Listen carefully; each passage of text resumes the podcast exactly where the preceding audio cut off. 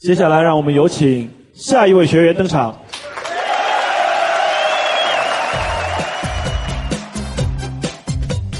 各位小伙伴，大家好，欢迎收听今晚脱口秀，我是大帅逼 T 彦祖。随着现代人生活节奏的加快，愿意自己动手做饭的人越来越少，大家都习惯了点外卖。话说最近呢，在内蒙古草原上发生了这么一个有趣的故事。故事的主角是一位牧民大哥，同时呢，他也是一名短视频主播，向网友分享草原生活的日常点滴。前不久啊，他突发奇想，要是在草原上点外卖，会发生什么事呢？这位老兄呢，住在草原上的蒙古包，离最近的城区超过了两百公里。他第一次点外卖，等了将近四个钟头，配送费呢高达五百八十四。最神奇的是啊，这种活居然还有人接，我养家糊口啊，大哥。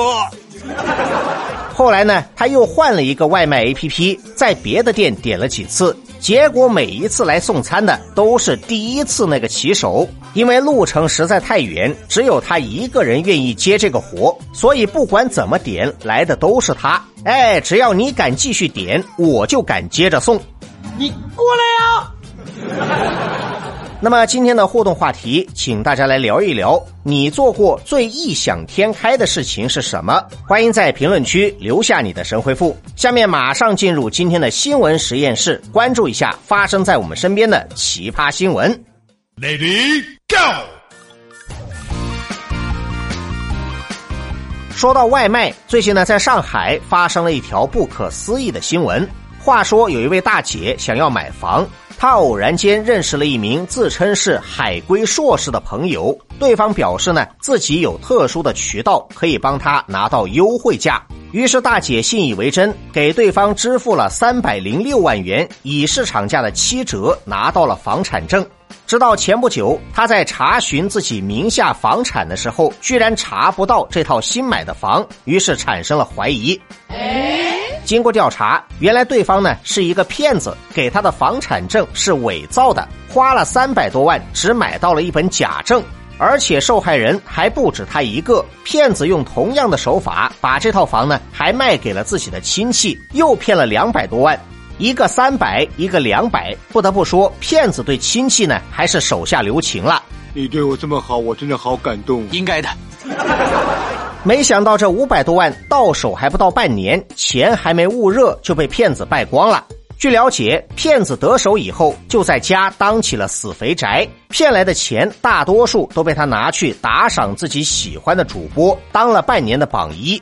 最神奇的是呢，他还专门花了一笔钱用来点外卖，半年时间就点了三十万。哎，我算了一下，每个月五万，平均到每天都有一千六。我很好奇，这么多钱到底点了些什么？关你屌事！目前，犯罪嫌疑人因为涉嫌诈骗，已经被上海警方刑事拘留。我想说的是啊，吃了这么多，进了监狱，正好可以让你减肥。当然，也有可能是减肥皂。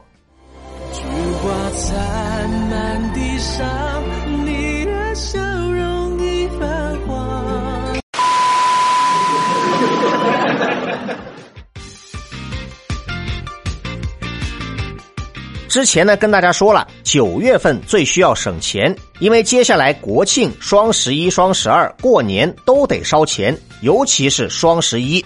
大家都知道，大数据时代没有个人隐私，手机 APP 会读取你的数据，向你推送最合适的商品。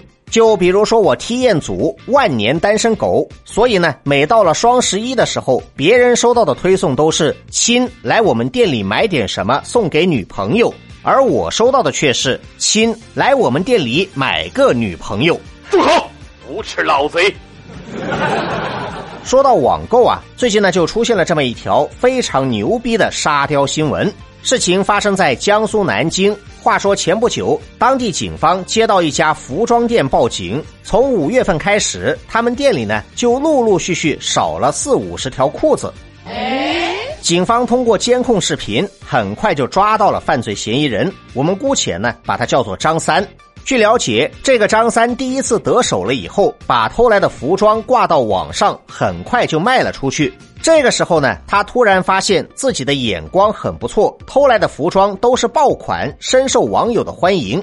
于是呢，他专门开了一家网店，根据顾客的需要去偷他想要的衣服，然后呢，再以略低于市场价的价格卖给对方。没想到生意呢越做越火，开局一家店，装备全靠捡。那你还真是屌啊！虽然这种手段十分的卑鄙无耻，但是他做生意呢还是有自己的原则，哪怕是偷，也要坚持偷正版的品牌服装，绝对不拿假货欺骗消费者。这个就叫专业。目前呢，张三和他的同伙已经被警方刑事拘留。我简单的总结了一下，这么做最大的好处是没有中间商赚差价，张三赚到了钱，消费者也占了便宜，双方皆大欢喜。最大的坏处呢是发展空间有限，他注定做不了时下最流行的直播带货，因为这里的水很深，你把握不住。生活虐我千百遍，我待生活如初恋。给生活发几条尬死人不偿命的朋友圈。下面马上进入到今天的生活大爆炸环节，瞬间爆炸。不知道在座的各位有没有这样的一种感觉？每个人的朋友圈子里面至少会有那么一个特别爱装逼的人。如果你说没有，那我觉得你应该检讨一下你自己了。还有谁？今天的生活大爆炸就跟大家来分享一个关于装逼失败的小故事，希望大家能够从中吸取教训。故事的主角是来自河北邯郸的一位老兄。某一天呢，他闲得无聊，在微信群跟沙雕网友斗智斗勇。这帮人聊着聊着呢，就开始装逼，比谁的手机话费余额更多。他们比来比去啊，数字越来越大，甚至呢，有些人为了赢当场充值。哎，我严重怀疑啊，这个群里面呢，可能有运营商的托。对不起，我是卧底。我们的男主角呢，也是一位逼王，不愿意被别人比了下去，于是呢，他也上头了，不停的给手机充值话费，根本停不下来，就是为了打败其他网友。没想到忙了大半天，最终呢，由于账户余额不足，他还是输给了别人。直到这个时候呢，他才开始后悔。为了装这个逼，他已经给手机充值了九万多的话费，这是他的全部身家。哇，这玩笑开大了吧？意识到了问题的严重，他急忙找到记者帮忙，希望能让运营商退钱。记者当时人都傻了，充了这么多钱，你得到了什么？这位老兄非常惭愧地说：“都是一时糊涂，以后再也不敢装逼了。你能不能稳重一点啊？” 当事人呢已经得到了惨痛的教训，所以记者呢也不好意思再嘲笑他，带他来到了营业大厅。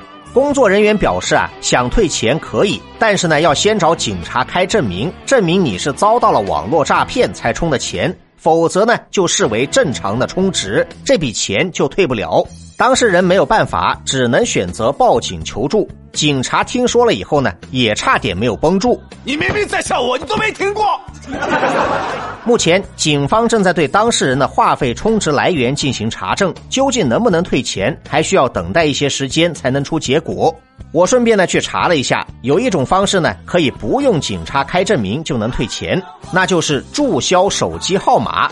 但是呢，也有一个前提，用户充值话费的渠道必须得是现金账户，那么充的钱就可以在下个月原路返回，否则就算你消了号，也只能把话费转移到别的手机号。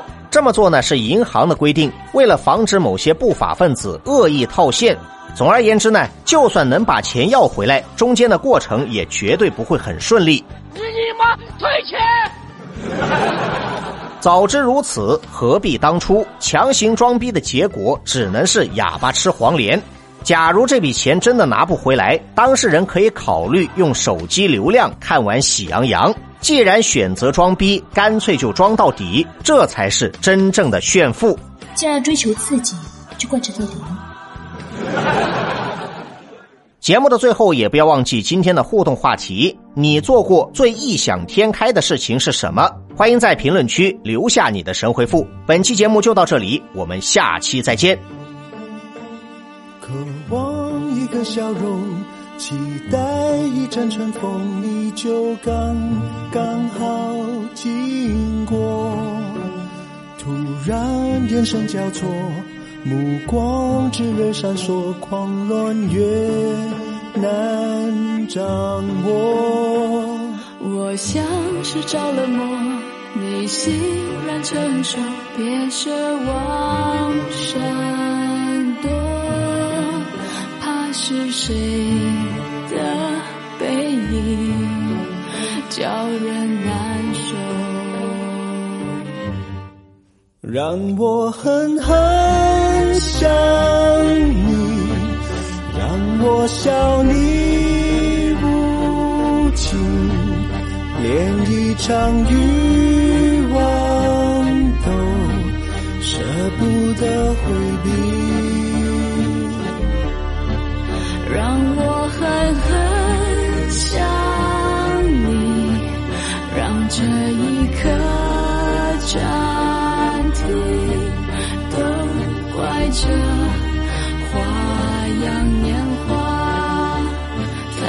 自己。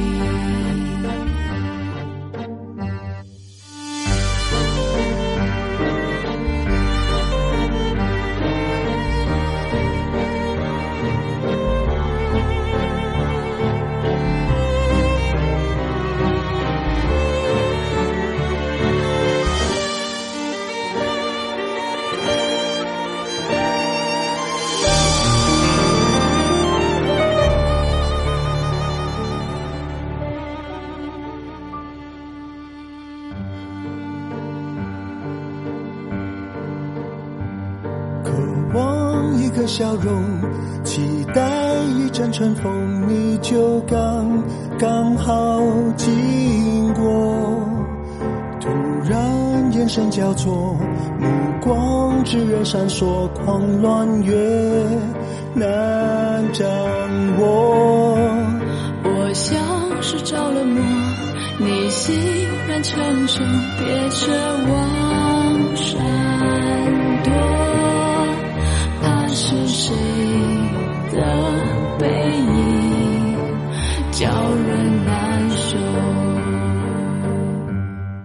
让我狠狠想你，让我笑你无情，连一场雨